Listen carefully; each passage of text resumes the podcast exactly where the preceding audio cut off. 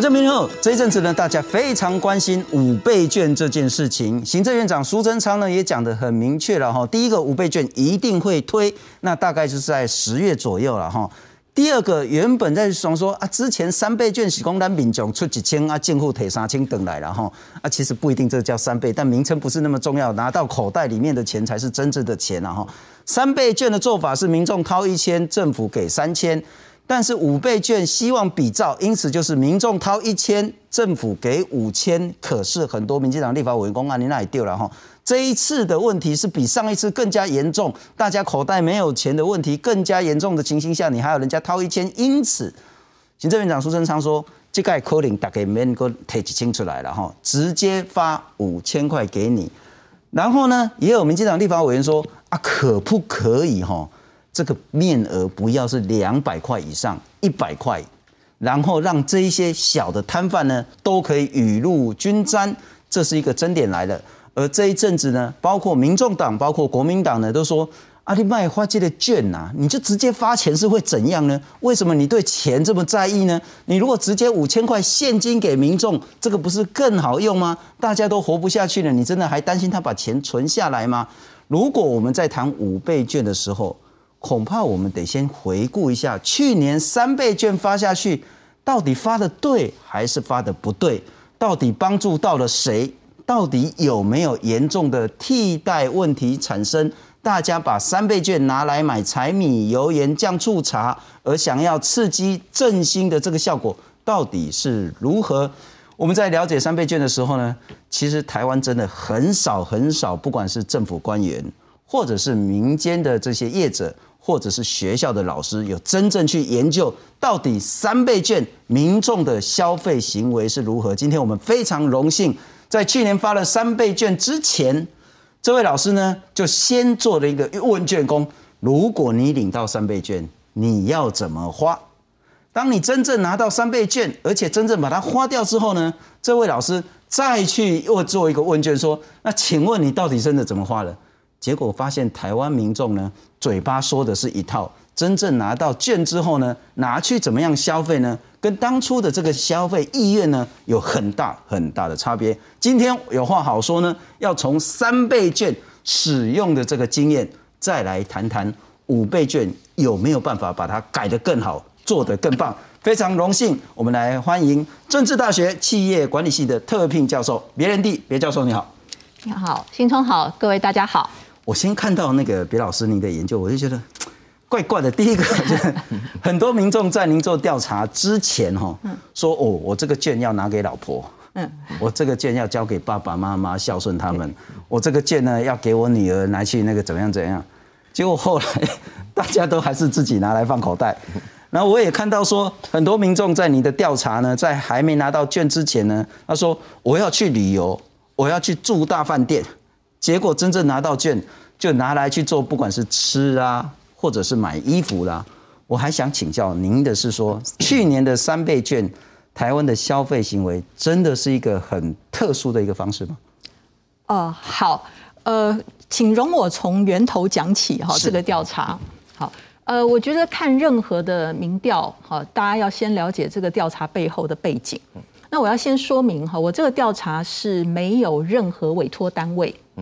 呃，也就是它不是政府委托，也没有任何单位给我预算，所以是我单纯因为我自己是做消费者研究的，我单纯是因为自己好奇，好，那我动用我自己的钱做的一个调查，所以我要先声明样本并不多，嗯哼，好，而且因为呃我预算不够，所以呢我用的是很简单的网络问卷调查，好，并没有补实体的样本。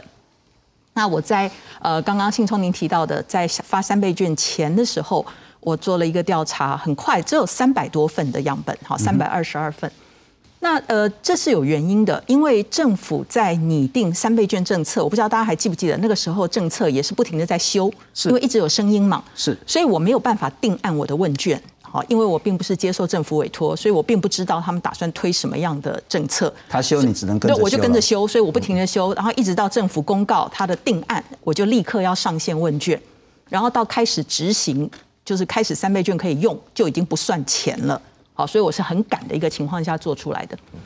那然后这个三倍券的使用期限还蛮长的，那等到我估计照政府公告的数字，已经蛮高比例，过半的人都已经用了，我就开始做后测，就问他实际的使用了。那这就产生了一个呃前后不一的现象哈。不过这个前后不一，我在进一步解释之前，我也要先说明一下，就是我的因为要鼓励大家讲真话，所以我是不记名的，也就是我的前侧和后侧并不是相同的人。嗯，好。就是他们都是自由回答的，因为我也没有没有办法送他们说什么填问卷得好礼都没有，他们纯粹就是来填问问题，就是他觉得对这个议题有兴趣，他来填个问卷。好，那呃，所以到底是谁填我都不知道，所以这叫做前后测是不同样本。不过我也检查过，基本上他们的呃人口的。背景轮廓是类似的，嗯哼那能够填网络问卷，所以表示呃是有一定的社经地位，是，也就是说呃老人家哈小朋友这种是排外的，因为网络问卷嘛哈，是，那他也要有办法用手机点或者上电脑，那他可以填这份问卷，所以我的样本里面呃大学毕业的比例比主计处的一般人口比例稍微高一点，好，所以大家可以把它想象成就是一群消费主力的人在填的。啊，这也是我最关心的，就是消费主力到底是怎么看这件事。那接着就出现一件很有趣的事哈，就是在呃领之前的时候呢，其实还蛮多人表示他会想要呃领虚拟的券，好，就是在看到蓝色的这个是前侧，大家会觉得虚拟券还不错哈，因为社经地位高嘛，很多人已经会电子支付了，哈，或者是会用信用卡啦等等的。可是等到真正的领完以后呢，真正要领的时候，其实是领。实体券的人多，那这个最主要的原因是因为，呃，大部分我们会想要用这个券，你当然希望发挥最大效益。我先不管你是买日用品还是买额外的东西，你会希望能够发挥这笔钱的最大效益。可是实体券，厂店家可以搭配很多的活动，嗯哼，电子支付或者是我存在信用卡，几乎没有什么太多可以搭配的活动。啊，少数信用卡会有银行说他帮你加码一点点，好加个几个 percent，可是很难有发挥它额外多的效益。也就是说到最后，大家发现我要领实体券的话，可能某一家量贩店他就推出一千变两千，或者是什么就就加倍，那我这个钱不就可以放大了？好，这个那个是比较经济学上的概念，我待会留给邱教授来解释。所以我觉得相当可惜的就是上次的三倍券，至少在这一点上，我们鼓励电子支付。好，当时也有一个目标，说希望更多民众使用电子支付，希望促进这件事。可是并没有把电子支付如何让它可以扩大效应一并设计进去。那这次我看到呃政府有在说要修正这一点，我觉得很好，真的要修正。好，就是呃它有一个关键点，从厂商这边来讲，好店家。他要有办法确认这笔消费是来自于这一个三倍券或五倍券，是，所以他会给你额外的一个加码的赠赠礼或者是什么，那这样才有效用，才能发挥乘数效应，才会刺激经济嘛。另外一个是使用者端，身为一个消费者，如果你的钱包打开看到几张券不太一样，跟新台币不一样，躺在那儿，你会觉得我有一笔叫做额外之财。那你可能就会想要多花钱，甚至花在一些非日用品上。所以某种程度，好，行政院长呃说的说我们要用印这个券是有道理的，嗯哼，因为他会感觉是额外之财。是。那一旦变成电子支付，他如果就进到我的信用卡的账里面，我就完全忘掉这件事。在心理学里面，我们有一个叫 endowment effect，就是是我的就是我的了。它融入我的钱包，不管是实体或虚拟，只要融进去，跟我其他的钱都一样的时候，我就不觉得它是额外的。所以你要让它有额外感。嗯哼，就是如果以振兴经济的角度来看，我现在强调，如果以振兴经济的角度来看，一定要让它有额外感。好，这也是我想要强调的，就是发券一定要想清楚是振兴经济还是纾困，是，这是绝对不一样的。是，这是一个很重要。不过一开始可能那个别教授也说的很清楚了哈，那他是自己用自己的钱来去做这个研究，他觉得说应该要了解一下大家的消费行为，所以他没有拿学校的钱，没有拿教育部的钱，没有拿政府的委托案任何钱。因此呢，在这个局限下呢，它的样本数很显然你要去推估全台湾两千四百万人的消费行为是没有办法这样推的。再来是呢，在样本分布上，它确实也会比较集中在可能是高知识、高射精能够使用数位的这一群人身上，它也没办法去所谓的非常均匀的年龄分布，或者是性别分布，或是教育程度分布，它都这这是有它的局限。但它很重要是台湾唯一一个学术单位、学术学者来去做前面还没领券前的意愿跟后面实际消费行为做的一个研究，尽管两批可能是不同人。但它还是有很高的一个参考价值，但是它绝对没有办法去推估两千四百万人就是这样消费，这是一个局限。好，那我们回到一个很重要的这个所谓的数位券，苏贞昌苏院长讲得很清楚，这一次要真的好好去推数位券，而且应该要加码。那加码当然第一个会牵涉到公平性的问题了哈，但如果就刺激的效果来讲呢，如果做数位券，它就可以降低很多印制成本。如果做数位券的话呢，它也许可以鼓励发展电子支付，乃至于其他我们可以附带的这些效果。可是去年的三倍券呢是做的不成功的，嗯，不能讲失败了哈，真的是不成功。我们来看看别教授所做的这个民调，拍摄我们来看看上次那一在先前那一张，还没领券之前哈，百分之三十二说呃只有三十二说要领实体券，可是真正发的呢？变成六十二去领，那本来有五十三的人说我要领这个绑信用卡领数位的，结果真正开始之后呢，变成三十五。那本来说要拿给家人的，刚刚我讲这个，然 后大概大部分都放到自己口袋来的，然后这是一个很特别的行为。我们接着欢迎第二位特别来宾是中央大学经济系的教授邱俊荣邱老师，你好，信聪好，大家好。好，很显然。去年绑信用卡这个政策，如果我们要说所谓的振兴，所谓的刺激景气，所谓的点火，这个政策是失败的。呃，的确是哈，就像刚刚呃，别老师也提到了哈，呃，这个所有的这个行为哦，其实都是诱因机制产生的哈。那去年的所有我们看到这个业界的这个搭配的活动哦，在这个数位券上面其实是比较难用哈，比较难处理的。那当所有的民众发现哦，所有的优惠搭配措施都是用这个实体券在做的时候，那当然大家就很容易改变他的行为啊，的确是这样。那不要忘了一件事情，就是说这之前哈，在前行政院长在赖院长的时候，他曾经有一个呃政策目标哈，是应该是到二零二五年呢，全台湾的这个行动支付啊要到百分之九十，好，那个是一个非常呃远大的目标哈。但是很快的，现在已经二零二一年了。好，所以我们离这个目标可能还有点距离。那当然大家着急，所以为什么从去年的三倍券或是现在的五倍券呢？大家都离不开这个呃数位券这个议题。那非常也也非常希望能够借着这样的这个推动的机会哦，让我们的这个电子支付或者是行动支付能够更蓬勃的发展哈。但是去年我们谈这个问题的时候，其实就有讨论过哈，譬如说呃为了要鼓励这个大家使用数位券哦。要不要呃采取一些这个更强的诱因来做？哈，举个例子来讲，如果你用这个数位券的话，呃，额度可能更高，哈，就给你的这个钱可能更多，哈。但是因为这个当然都有很多考量了，哈，譬如说这个是不是会有这个歧视这个非。呃，这个电子支呃电这个的这个我们讲就不会用手机的那些人，对对对，或是偏乡，或者是老人家或等等。好，所以这个东西在台湾哈很很有趣，就是有点投鼠忌器了哈。那我刚刚在开始前我也开玩笑我说，这个事情哦，如果在韩国可能就没有这种考量了。好，我举个例子来讲哈，他们当初韩国当初为了要这个呃发展他们的汽车产业哦，是拼命的盖高速公路，还没有多少车子就拼命的盖高速公路。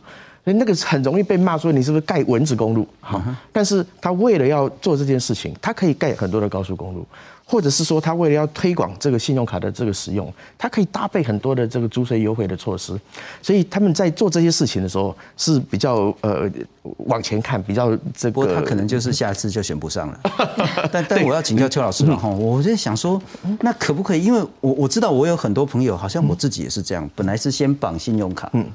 后来看到绑信用卡没什么好处，对，那因为它有少数的好处，还要跟年轻人去抢。那之前我们的那个来宾也有谈到这件事，因此我就为了我还绑信用卡，我去领实体的这个三倍券。我拿三倍券，我去餐厅呢，本来是两百可以变两百五，五百可以变八百，或是买牛排可以送鸡块等等的这个行为，它就有 CP 值就高了。对。我就是消费的心态就会变好了。是啊，但我想问，如果我们还是想降低印制成本。鼓励数位券，嗯。您跟国发会也熟了哈，啊，甘北塞永熙什么？e coupon，我就下载在手机，虽然它是数位，但是它就是券，嗯，那我这样验店家，啊店家也很容易嘛，手机去下载一个 A P P，他就直接去扫一下，就可以直接拿到钱，嗯，国发会不能做这种事，我觉得应该要做了哈，其实就是两件事情，就是呃，无论如何就是提高使用数位券的诱因。啊，那这个诱因可以从很多方式来。第一个，那额度是一件事情，那这个东西当然呃有考虑的空间哈。另外一个就是像刚刚信聪讲的，你用一库碰这个方式，因为经过了一年的时间，其实一年时间是很长的哈。我们在发展任何的，譬如说过去这一年哦，因为五 G 的应用开始越来越普遍了哈。那事实上我们在呃做这个电子支付比例其实也越来越高。特别是你看哦，现在我说实话，去年刚开始的时候，你在学校要我用原句教学，我是百般的抗拒。是哈，那现在我都非常熟练了。好，因为经过这个疫情的磨练呢，大家在这种呃这个电子工具的使用上面，其实已经慢慢的成熟了。我倒觉得今年的时机哦，来推刚刚像呃信聪讲的这 e coupon 或者是呃其他可以透过电子载具，对，我想现在其实都是一个好时点，而且我们也必须往前进。好，所以整个国家如果可能要拜托呃行政团队，还是要记住那个裴教授的这一份研究了哈。嘴巴上说要用数位券的。最后很多都没用，是。到底是因为数位券难用，还是这个消费心理，还是说是绑信用卡？其实绑了信用卡就类同现金的这个概念，这个真的要这一次避免。好，还有一个很重要的问题了。哈，我们来看看当初党家这不能讲不义之财了哈，因为政府的钱也是我们纳税来的了哈，但确实是天上掉下来的一笔，不管三千块、五千块，这一笔理论上真的，我真常讲说，这种钱要乱花哈。只有这么一次机会，乱花花的有道理，嗯，因为乱花才能救台湾，是。可是很显然，大家呢都是勤俭为国，嗯，钱都拿来买柴米油盐酱醋茶了。我们来看看，在这个还没领券之前的意愿呢，只有百分之二十二说啊，我只会拿来就做小笔消费，有百分之五十六说我一概都给对，嗯。就是百分之五十六的人呢，会啊没有没有拍谁那个后撤之后呢，本来只有二十二趴呢，在之前说要小笔消费，嗯，但是之后呢有五十六趴，嗯，本来说要花一点点钱，只有百分之二十二，可是后来有百分之五十六的人呢，都是拿来买柴米油盐酱醋茶等等或是衣服这些的，那本来要说一次大笔花下去呢，有百分之七十八，可是真正拿到券。只有百分之四十四的人，我们来看看去年的三倍券，当然大家还是花得很开心。不过，包括审计部他们认为说，这个其实替代效果还是并不理想。我们来看看，三倍券，三倍券，三倍券，为什么叫三倍券？因为让你一千变三千。行政院去年发行三倍券，抢救受疫情冲击的低迷消费市场。为了抢得商机，地方政府还有业者纷纷卯起来加码，甚至推出送房送车的好康活动。所谓的三倍券，就是把一千变三千，实体券、数位券并行，面额两百元起跳，但不能用于电商网购，也不能找零，种种限制不利于商品铜板价的业者。像是基隆庙口仁山路上，就有高达九成的摊商。拒收三倍券，我们这种小摊摊商比较不符合我们的利益啊，因为他那个面额比较大，啊，因为那个也不找零啊，压很多在身上的话也很危险之类的，啊，不见得那也没有人负责。那我们希望说，呃，大家消费是尽量超过那个面额一点，可以扩大它的一个消费效益。那不找零这个原则也是一直都在。行政院自豪三倍券创造一千多亿的经济效益。不过，消费者到底把钱都花到哪里去了？真的有发挥加成的效果吗？就直接用悠游卡，那啊拿到那个三千块，你知道吗？我就每天坐公车，我做到最后十二月，就问家里说，哎，要买什么东西？我去市场买一买。所以他这对那个刺激 经济就没有效果。像柯市长这样的用法，恐怕不在少数。根据正大气管系特聘教授别连地的研究调查发现，有五成六的民众是小笔多次消费，而将近七成领实体券的民众是购买必需品。在消费项目的部分，以日常餐饮最多，占了四成，其次是低价消耗材，而休闲娱乐只有六 percent。从结果看来，振兴经济的效益似乎不如预期。接下来的五倍券要如何引导消费者花费在额外的消费上，值得政府好好思索。记者综合报道。我们再次强调，我们无意说别教授的研究是可以推到全台湾的消费行为，但它是一个重要的参考。我们再来看看别教授的研究当中呢，到底去年的消费券，大家不，去年的三倍券，抱歉，大家拿来做什么事情？我们来看看呢，最多呢，在第三个百分之四十，这当然是复选的了哈，所以它会超过百分之百，百分之四十拿来是做日常的餐饮哦。不是吃大餐哦，大概是吃中间或者是一般的这个额度而已。日常餐饮是最多的，低价消耗财是其次。哎，别老师，什么叫低价消耗财？就是就是一些像洗洗发精啦，哦，对这一类，就是呃，所以平常就算你没券，你也得买的东西。对对对对，洗发精啦、沐浴露啦这些东西，刮胡刀啦这种的。好，然后我比较好奇。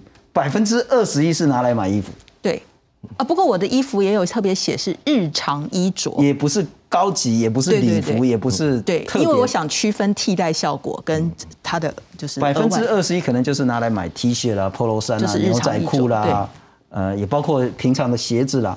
但你如果拿来比较特殊场合一是，只有百分之呃不是不是只有两趴了哈，这个就可能是礼服啦，或者是那种。高级的西装啊，或者我想了很久的一件衣服，这个很少。对，但我们还是有一定比例是去买小型耐久材、住宿旅游，嗯，然后也许是特殊的就是生日啦，带家人去吃一顿好一点的，这个也有十四帕。但我请教一下别教授，我无法理解，嗯，我们发振兴券的目的是要振兴经济，对，是要把钱流到那一些产业里面去，流到民间，但我们还是有五。五趴流到日常公共交通，好，那就是流到台铁、流到高铁、流到所谓的那个公车、悠游卡、悠游卡，就很像科皮科市长一样，三千块拿来慢慢做，八块八块这样子。如果是敬老的话，这有任何道理吗？啊，这个就是呃，我们没有办法控制消费者的使用。好，呃，这个嗯，消费者他拿了这笔钱，他如果当做是他自己的。他就是就是我的一笔钱了，是他就是当做日常的消费了。嗯哼，我觉得这个最大的问题是在于说，呃，你能不能让他觉得这是一笔意外之财？嗯，好，我们在前测的时候，我有问消费者说，你会不会觉得这是一笔意外之财？其实那时候很多人是觉得会的，相当高比例都觉得这叫意外之财。可是从后测你就发现他的行为上，这个钱一旦给了我，而且使用期限那么长，这就是我的钱了。而且我是花一千块去买来的哦，所以这是我的，那我当然就是我日常的使用。更何况，如果我不确定未来的状况是好是坏，OK，我会倾向用在我非要消费不可的地方，我会倾向把它存起来慢慢用，因为我对未来不确定，主要是这个原因。那我就想到一个两难的问题了哈，理论上民众要接受，就是要让这个券越好用越好。对使用范围越广，使用期限越长，但如果越广越长的话，那么这个意外之财的心理就会降低越少。对，嗯，我我还是想问，所以您会建议五倍券的期限不要太长，使用范围不要上从什么那个坐飞机 下到买盐，通通都可以用，要特定使用范围跟期间吗？呃，我必须说。今年状况跟去年又不一样，是好。我们每一次的发这些任何的券哈，都要看它的时空背景。当年的消费券它是经济议题，嗯哼。去年的三倍券那是疫情，是。今年的五倍券是疫情更严重，嗯，是。所以今年你看到大家很多在讨论的，其实是把纾困跟振兴混在一起了。所以我们要求要现金，因为纾困应该是发现金。那我们现在如果把时间拉长，然后什么都可以用，事实上概念是纾困。嗯，是。所以如果概念真的是振兴的话，应该时间要短，应该只放在需要振兴的产业。可是我相信我们的政府绝对不敢这么做。事实上，大部分的政府也不会这么做，因为你这样很容易得罪被你没有被你列入白名单的产业，而且每一个产业里面都还可能有人受到疫情影响多，有的人少。那你让消费者一般民众使用不方便，大家会群情抗议，这个都不利选举。所以关键我要回来讲，关键还是纾困跟振兴这件事，大家没有把它离得很清楚。那现在看起来政策走向五倍券是想要振兴，是好，因为我们就叫振兴券嘛。可是从另外一个角度来看，从去年三倍券的例子，我也很想问的是，我们到底需不需要振兴？振兴，因为如果我们要什么地方都可以用，特别是这次受到冲击最多的是餐饮服务业。餐饮服务业，你要让大家能够出去吃饭，疫情一定要好转。疫情好转了，好像不用振兴，自然会有报复性的消费。是，就是去年的三倍券，看到那那那几个月是呃我们的数字增长，就是刚刚信聪你讲说那个数字这样看起来很不合理，那这事实上是增长啊？可是这个增长可能不见得来自于三倍券，是来自于消费者自然发生的关久了、闷久了的报复性消费。是。那如果我们这次五倍券要让它能够发生，上次就是呃一样能够发生，说我们可以用在那些譬如旅游，好，譬如是用在餐饮，那就一定要疫情好转。既然疫情好转了，为什么还要振兴？这些产业自然会上来。嗯哼。所以显然这次大家比较需要的应该是纾困，那就要限制使用范围了。可是这又矛盾了，因为会影响选票。好，我们很多东西会卡在一起了哈，就是说，当最理想进行，就是说，我们先搞清楚这一次发这个钱花了一千多亿，这次应该要花到一千五百亿了，因为本来政府只要出四千，现在他要出到五千，所以要花到一千五百亿的情形下，我们目的到底是要纾困或是振兴？当然，嘴巴上所有人都说我要振兴，嗯，可是事实上没有办法离得那么清楚，对，因为其实振兴目的也是为了纾困，对。纾困特定的一些比较惨的产业，产业下的这些商人以及他的所谓的家庭等等的。可是呢，我再请教一下，包括那个别老师跟邱教授，我们如果来看这个了哈，那我我觉得啦，如果就学术你们来看的话，这都很很不严谨的批评，很不严谨的推估，很不严谨的自吹自擂。所以就学者来讲说，他这到底在攻啥？可是我们大概也只能这样子谈，很无奈。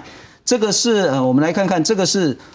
呃，监察院审计部中央政府总决算审核报告，哎，很多在野党也是拿这个来批民进党。我们来看看他其中针对三倍券的说法。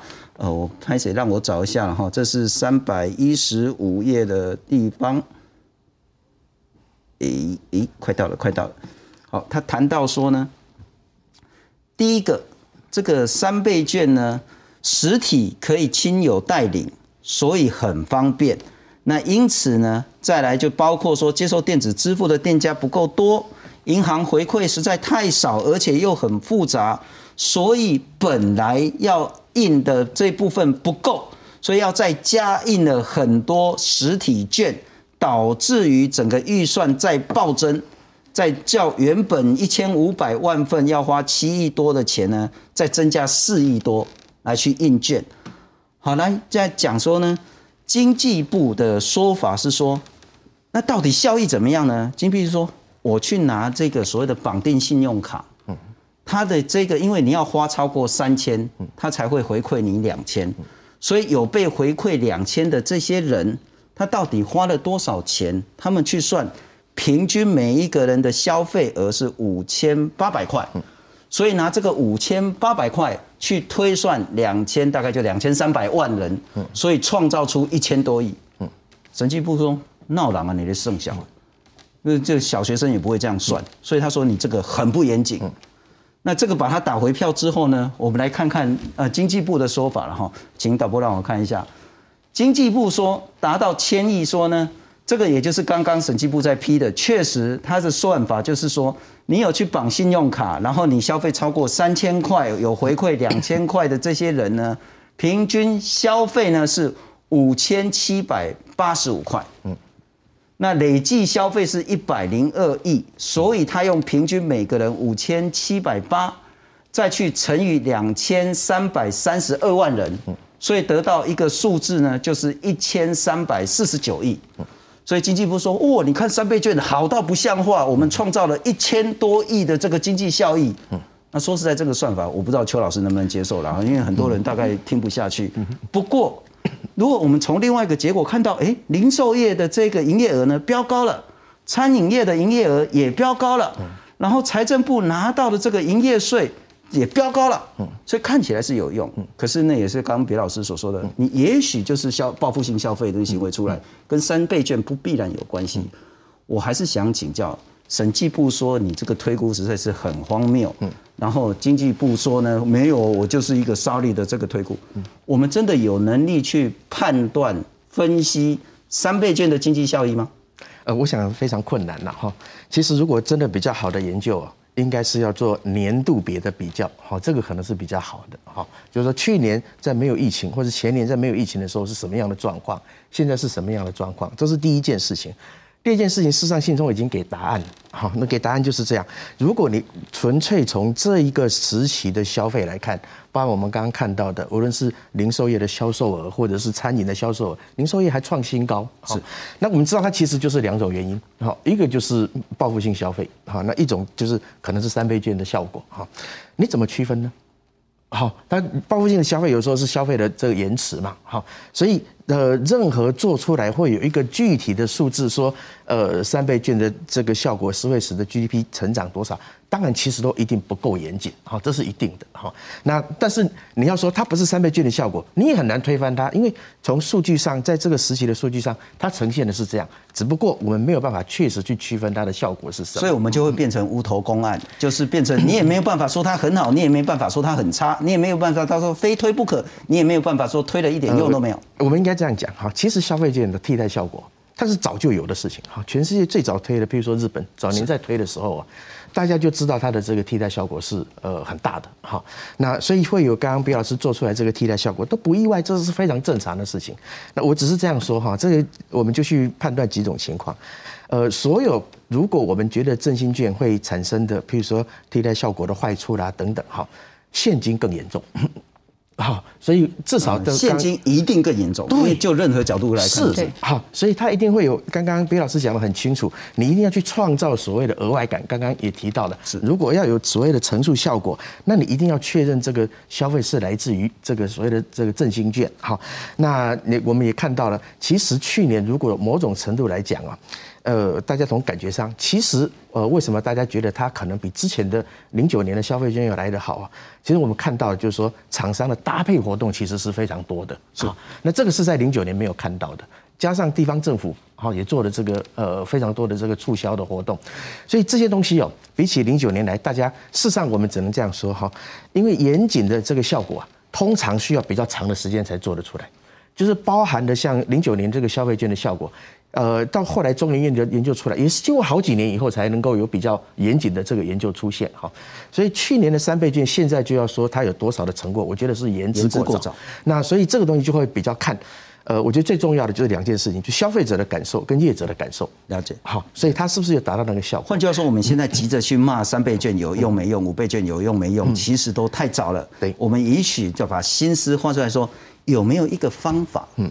政策引流，对，透过三倍券或五倍券的发放方式、使用方式，来达到说我们想要点火的特定产业，或是避免浪费我们的资源。我们来看看这个了哈，这个其实也是很有趣的，就是刚刚那一张 CG 的另外一个完整版。呃，绿色的是前侧，在还没领到券之前，百分之四十七的民众说我会拿券来做住宿旅游，嗯，可是领到券之后剩十八。百分之四十三的民众说我会拿来买小型耐久材，那只剩下百分之二十。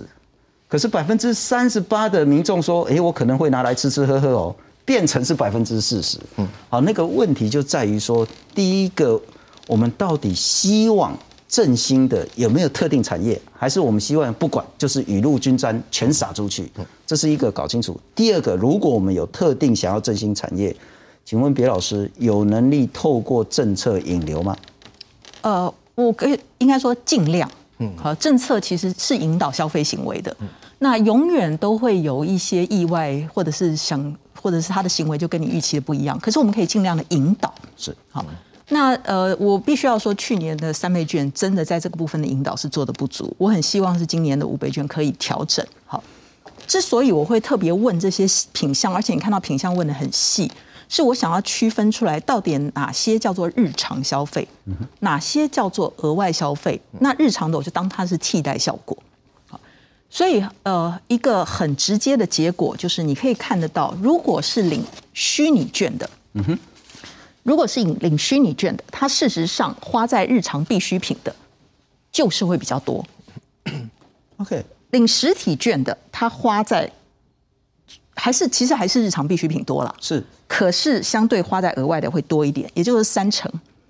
换句话说，哈，再怎么好，我们的替代效果都有高达七成。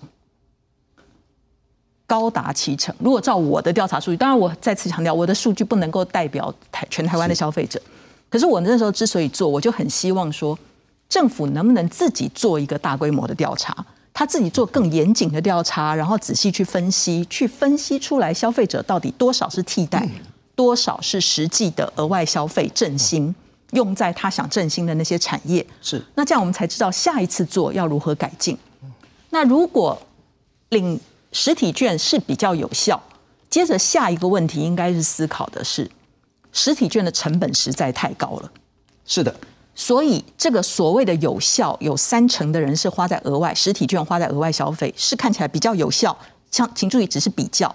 那这个多出来的数字能不能够比我们花下去的成本，实体券的成本更高？这个是政府要算，因为我没有数据在手上。嗯哼，我觉得这是政府算得到的。嗯，好，你可以算一下，说真正领实体券，然后它产生额外消费的，有没有超过我们发券的成本？嗯，那当然，我们都知道成本越低越好。如果像这次可以有一个 e coupon 之类的，我们就可以省掉这个成本，然后还是有那个额外感。是，我们就是怎么样，不管它是实体或虚拟，给消费者一个额外感，它比较可能花在额外的消费。是。那另外呢，也要靠这些需要振兴的产业，有没有办法多给一些加码的优惠，消费者就比较倾向往那个地方走。所以，譬如说，当然业者自己要努力，他可能要推出一些优惠。可是政府能不能另外再加码？就是这个期间这几个需要振兴的产业，如果他们愿意在这个时候多做什么努力的话，政府的纾困对这些产业纾困再加码。是多管齐下就可以诱导我的行为过去了。也就是拜托拜托，我们已经有了消费券的经验，我们也有了三倍券的经验。拜托这次五倍券可以做得更加细腻一点点，然后不过我们来看看，呃，请导播让我看第十张 CG，呃，第十张 CG，我们来看看实际的这个三倍券跟五倍券，然后。那当然就是说，那个面额的部分，最小面额目前还是两百块。等一下也要请教，因为有人说啊，拜托你两百块，大家要去米大讲米拍用嘛，不你用一百块较好用。可是这也是两难，就是你如果面额低，那就替代掉。了。面额高一点点，你譬如说吃一碗牛肉面，你好歹要一百块一百二。按两百块边啊，我叫两个小菜都要能到两百块，那就是额外消费啦，额外吃两个小菜啦。啊，如果你是一百块，啊，我百二块，我就一张一百块，我搞几个塔里站，嗯，那就没有太大意义。不过我们来看看了哈，那张数现在看起来五倍券的话是一千块三张，五百块两张，两百块五张，会不会有一百块不晓得？但重点是印制成本，三倍券我们花了十一亿五千万，嗯，十一亿五千万在印制还有相关的行政成本，嗯。那五倍券，我们现在出估要花二十亿以上。嗯，那罗发言人是说相去不远，但我怎么算都相去很远啊。因为你看，你只多了花多一张券而已啊。嗯，可是你的钱是多一倍。嗯，那怎么会要花到这么多？这是一个。第二个，一定要花这么多吗？嗯，如果你把大量的这些用 e coupon 的方式。而去思考，不要再跟什么信用卡，除非信用卡可以提供很多很多加码，否则你就是用 e coupon 降低实体券的成本，不然你花了二十亿，你如果没有达到这个二十亿的刺激效果，啊，真的是很划不来。我们来看看数位券在这一次很显然又是一个重要的议题。行政院将要推出五倍券，并希望提高数位券的比例。业者对此也表示赞成。毕竟也有在使用来配，能早零的话是最好。第一个是零接触嘛，第二个就是说在数位券的使用上，对我们整个数位支付上面也是会有助益的。去年发行三倍券，政府就想要推动数位绑定。财政部联合八大公股银行寄出优惠，经济部还加码抽奖电动机车。要是跟我们合作的商家呢，那我们就可以提供最高百分之二十的回馈。或者是买一送一的呃相关的优惠活动，总经费达到新台币一点二五亿元。政府大力加码，成果却不如预期。数位绑定三倍券的比例只有不到百分之八。由于三倍券数位绑定的方式，让店家无法辨认消费者是不是使用三倍券付款，所以很难让数位券也享有优惠，自然降低民众绑定的意愿。此外，数位支付很常用于网络消费。可是三倍券却不能在电商使用，更让民众对数位绑定兴趣缺缺。仍然有一些呃消费者其实是还是会选择数位，好，那这些大概会维持，但是它的成长速度的确比我们原来预期要少蛮多的。但是今年疫情爆发，民众和店家为了避免接触，相对更愿意使用数位支付，渴望有助于数位券的推广。如何让民众使用更加便利，将会是数位券能不能提升比例的关键。记者黄彦军整理报道。不过邱老师，我们还是来看这一张了哈。去年三倍券的时候，大家说一定要鼓动这个所谓的数位电子支付啊等等的，实际上领数位券只有百分之七点六一，百分之九十以上的都是领实体券。好，第二个，我们真的要花二十亿。这个二十亿就只是印制成本、运输成本、发送的这些行政成本，这几开了淡薄玩弄呢？嗯，啊，我们这样说哈，我当然完全赞同哈，要扩大这个数位券的比例哈，这是一定的。但是哦，如果我们在谈所谓的这个刺激效果，我说实话，这个批评这个所谓的呃成本哦，事实上如果从呃所谓的凯恩斯的学理来讲，是一点意义都没有。好，为什么呢？道理很简单，第一个，这个如果我们的效果没有到二十亿，那太离谱了。啊，那这个完全没有办法想象。第二个哈，你知道遇到这种状况的时候，人家这个我们讨论现在这个问题最早的大师是怎么解决的吗？他是把一堆失业的人找在地上挖个洞，发钱给他，明天再把它填回去，发钱给他。这个比印制还更没有意义。哈，他主他主主主要的目的只有一个，就是把钱发出去。好，那我们在运输、在印制、在如果你真的要说的话，政府支出就是 GDP 的一这个一部分了。政府在花这个钱的时候，直接就刺激了 GDP。我凯恩斯一定选不上的。对，但是我的意思就是说，如果你真的要照这套学理，如果你不照这套学理，就像北老师讲的，如果不发，可能也没有关系啊。但是如果你已经要发数位券了，你就已经相信这一套理论了。当你在相信这一套理论的时候，事实上你再去 argue 这个东西哦，就变得会有点没意思。嗯哼，连挖个洞再把它填回去，这么没意义的事情都可以做了。更何况我们在这个过程里面，政府在花钱，本身就是刺激 output。虽然我也不见得完全认同，但是如果我们要采取这样的思维来做这件事情的话，这个东西其实就没有什么太多好。那回到第二个，刚刚我们谈到，因为有一些民进党立委说，能罢扣，嗯，拍赢了，几罢扣靠好赢，嗯。而且他其实那个说法说，一百块才有办法说大家拿去面摊，买个鸡排，买个臭豆腐，两百块你就不太容易造福那一些小资本的这些摊商，应该要发行一百嘛。然后这龙门欢乐了，我不觉得说我如果拿了两百我就不去吃蛋张卤味多好吃，我多加一点啊，平常吃少一点，我现在有机会多买三份这样。对，如果你要从两百变一百，第一个印制成本不是更高吗？好，你就要更多一张了嘛？好，类似这样子，可能多好几张。好，第二个，其实这个东西就是这样。我们从这这次的讨论，你就发现，大家觉得好的，对个人觉得好的，对整体都不一定好。譬如说发现金就是，啊，成政府成本最低，大家拿到钱最高兴。但是你对个别好，但是对整体来讲，效果其实是我们上次在这个节目谈过，我们今天没时间谈。但是哦，你要不发我也赞成，你要发振兴券我也赞成，但是千千万万不能发现金。好，它的恶恶果实在太大了，包含现在面对通膨的问题，面对投机的问题，面对各式各样我们上次谈的问题啊。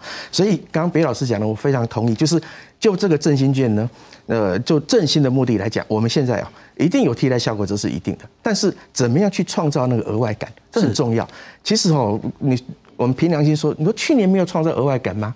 已经很努力在做哈，譬如说，呃，我们看的这个动资券也好啦，哈，易放券也好，客庄券也好，就是希望能够这些呃钱哦引导导致的这个乘数效果能够发挥在我们希望去的那个东西。是，那这些搭配的券过去是消费券的时候是没有的。好，那这次呢，其实很努力做。那我的意思是说，呃，可能别老师的意思是说，在数位这个部分做的可能不太够。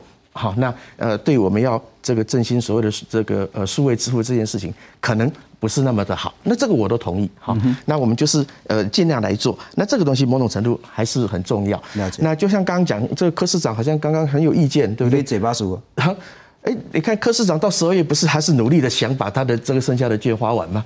然后你如果不现实。就没有这个效果出现了。啊，所以这个部分哦，柯市长虽然是有点意见，但是这个东西你从他刚刚讲的其实就很清楚，你一定某种程度的现实要去做这些事情，是。呃限限制这个使用，限制使用范围我倒是没有那么担心，因为这个东西你不太可能去拿去买金元嘛，买机械嘛，好的一定是呃平常的这个批发零售或者餐饮服务，这个倒比较不需要担心。我倒是刚刚别老师也谈到很重要，如果说你要振兴特定的产业，嗯。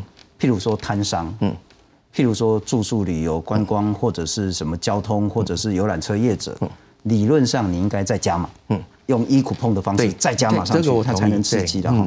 不过我再请教一下别老师，呃，我们希望这一次可以对一些比较小型规模的业者，不管是摊商、游览车或者什么那个旅游啊什么的，能够有比较大的帮助。有没有办法透过引流？去帮助到他们，直接一个就是说一百块，那就牵涉到您的专业消费心理。一百块如果有这样子，譬如说一张、五张、十张的话，会不会因为这种不同的印制发行面额，使得摊商、使得那种小额的这些业者得到最大利益？呃，会，可是这个答案不能这样讲。OK，好，呃，面额越小。越容易产生替代效应。嗯 OK，了解。对，因为面额越小，我就拿去买我日常的小小的一些东西了。那我们希望帮助摊商，可是我真的很想要反过来问一个，就是如果疫情受到控制，摊商的消费是不是我日常消费？是，嗯，是不是不管你有没有三倍券、五倍券，我都会去买卤味？是，所以。关键你要振兴摊商的生意的话，根本不是靠三倍券、五倍券。嗯，了解。我觉得这件事是混在一起谈了。就是对于那种摊商，摊商生意不是额外消费，是我的 daily，我的日常，我就是会去逛夜市，我就会吃这些东西。只要没疫情，我就会去吃。那这时候的券的效果是什么？反而是说，一个叫做我的金额我就加码嘛，多买一份豆干，多买一份什么。再来一个是摊商，他如果想要抢这个券。他就会说啊，你现在来买的时候多送你一点什么？是好，就是你一定要有相互的投入，否则它就是我日常消费。了解，也就是所有的摊商不要以为券就平白无故会到你手上。对，如果你自己不想对应，想所谓的促销，对，钱就不会到你手上。嗯，那还有重要什么叫做帮助摊商？嗯，如果我一个月的营业额是十万，我发行五倍券之后。我还是拿到十万面额的这个五倍券，对我有什么帮助？没有意义。我应该是说，我还是有十万的现金营业额，再加个五万的这个营五倍券，对，这个才叫我帮助。所以可能要思考一百块、两百块这件事情。不过我们来看看了哈，这个东西要特别再请教别老师。疫情对三倍券替代效应影响，这个比较复杂一点点，能不能麻烦您？好，我解释一下哈。在下面有分两类的受访者，一类没有影响，一类有负面影响。呃，不是这个住比较高的，不是他人数多哈。事实上，我们那时候调查的时候，不到一半的人表示他家里的经济、他个人的收入有受负面影响。是，请注意，那是去年。好，我是再次强调，今年情况不一样。嗯。去年的时候，不到一半，只有四成多的人说他的经济有微幅受到影响，多半的人是说他没有受到影响。那如果他回答没有受到影响的话，他的消费就在日常替代效应就只有六成八。嗯，OK。可是如果一旦有负面影响的话，它的替代效应就有七成三。嗯，好，这个意思很自，其实这个概念很简单，就是我的经济受到影响了，那政府给我的钱就变成纾困，是。不要再想要我振兴经济，我一定想办法存起来下个月用，一定拿来买日常用品，是。买柴米油盐。是，可是如果我没有受到影响的话，还是有六成八哦，请注意，大概就是七七成左右会有替代效应，所以都会有七成。所以我自己推估，哈，就我自己的数据，我自己推估，今年疫情影响是更大，嗯，对不对？所以替代的问题更替代。效应应该更严重。所以政府如果这次的五倍券设计的不够精细，然后所有的厂商提出来的方案不够的话，今年会真的叫白发了，就是大家都拿来做替代。尤其是我们现在看到国外疫情一波平，然后又起来，又停又起来，我们不怕吗？怕，我们真的会怕。那我就会想办法留着这个钱，或者它就是替代嘛，我就我日常生活，然后我另外的现金还是把它存起来。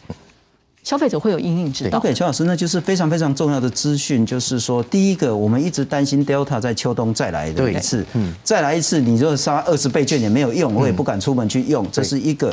第二个是今年受到冲击，很显然比去年更严重。那这个表示就是说呢，其实这也表示不应该排付了哈，因为一排付呢没有影响，才会拿来去乱花的这些人就通通不见了，那通通都替代掉了，所以不应该排付。再来就是今年民进党政府的考验会更加严峻，是。花了一千多亿，大家会想看你的效果是什么，可是这个环境其实是很艰困的，可以再怎么做，再怎么思考这件事。好，我想啊，其实最重要的就是说，呃，你要想办法把这个活动啊炒成一个像类似像嘉年华这样的事情，好，就是让全民消费变成一个像节庆一样的事。但是也像北老师讲的，这个有一些先天的限制，就是说，呃，疫情的控制到底是不是好？好，那但是无论如何，就是说我们这个怎么样让这个呃振兴券发挥效果，还是要想办法让呃更多的这个呃诱因出来。好，那这个东西还还面对一个非常重要的问题，就是说，呃，刚刚北老师讲的非常正确。过去这一年以来哦，全世界所有国家的储蓄率都在提高，是好，从美国开始都一样。为什么？第一个没有办法消费，好，第二个面对更不确定的未来。那我们要知道，我们亚洲的国家啊，本来储蓄率一向都非常高。好，那所以遇到这种情况哦，我们就说，我们可以说这个振兴券哦，大家都会有点担心它的效果哈。但就像我刚刚讲的，就是呃，只有两种选择，要不然就是做，要不然就是不做。好，但是就像呃我们刚刚讨论的，大概发放现金哦是不会考虑的事，也没有效果，也不应该做的事情，这是非常明确的。哈，那所以现在我其实我们今天讨论是非常有意义的，就是说某种程度我们确定了、呃，除非我们就不做这个事情，努力的去让这个疫情控制，然后让大家开始嗯这个恢复正常的消费。如果真的要呃做的话，那现在可能也想不到更好的方式来做。那我们只能在呃振兴券的这个政策上面哦，怎么样去呃这个包含去年的这几种方式，除了它持续以外，就是在数位券的这个搭配措施方面哦，应该要更多元的设计。然后把它炒成一个像消费节这样的气氛，对后半年的这个经济才会有比较有帮助。邱老师，我请教，您会担心接下来刚所谓的大家储蓄率高，对未来很不确定，甚至很悲观的情形下，接下来台湾经济的动能，乃至于因为其实这两年大家都印钞票嘛，哈，所以美国的钱进来之后，大家在看到股票啦、房市啦等等都一直涨。通货膨胀，对，或是整个整个经济问题，嗯，会是台湾接下来的很重要隐忧吗？呃，当然，其实哈，现在最麻烦的就是我们上次也谈过，从整体经济数据来讲，是一点问题都没有。我们有超过五，甚至要超过六的经济成长率了，好，所以从整体的数据来看是好的。但是就是现在就是我们上次提的，现在是 K 型的问题，哈。那 K 型的问题真正要解决哦，还是特别是内需服务业，还是要靠整个疫情的呃缓解才有办法来帮助这件事情啊。但是这是很重要哈，就是我们看到美国的经验哦，特别是发现金纾困的时候，很容易会养成呃很多它可能。长期来讲，本来就不应该在市场上存活的这个产业或企业，哈，他们叫僵尸企业。所以，我们在这个过程里面要想的事情就是说，呃，我们现在的这个原则是雨露均沾，但是不要忘记了，台湾哦，在整个未来产业发展里面哦，在现在无论是疫情也好，五 G 的发展也好，将来我们产业面对最重要的一件事情叫做数位转型。好，那在这个过程里面哦，呃，我们就要区分了两种情况，一种就是。呃，他只要你给他鱼吃的，啊、嗯，一种就是他愿意呃，你给他钓竿，他愿意学着怎么钓鱼的啊。这这这样的两类的这个产业或企业啊，我们必须要在这一次的这个发展过程里面哦，努力的把它区分出来。好，那呃，雨露均沾，当然对纾困是一件事情，但是就像刚刚呃信聪也讲了哈，振兴其实是最好的纾困。你要在这个振兴呢，你必须要让市场去维持一个，我必须要在这个过程里面拼搏，我才能够继续维持在。疫情后活下去的那个那个呃机会，呃，我想这个机会哦，是在我们这个发自式的剧里面必须要兼顾的。是，我们最担心的就是说，在这一次的疫情里面养成很多的依赖心理，反正我赚钱是我的，但是我不行的时候，那政府就要帮助我。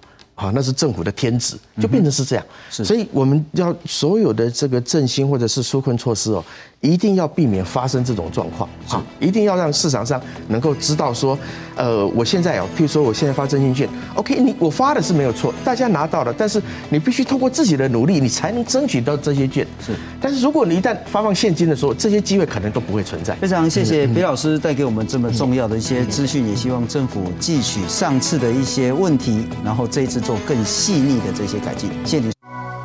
来自不同国家的车手，展开数百公里的单车旅行，前往日本中部三重县，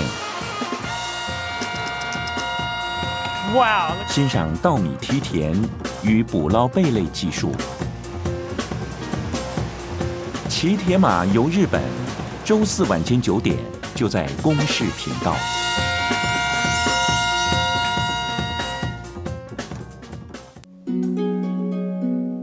我觉得人生就是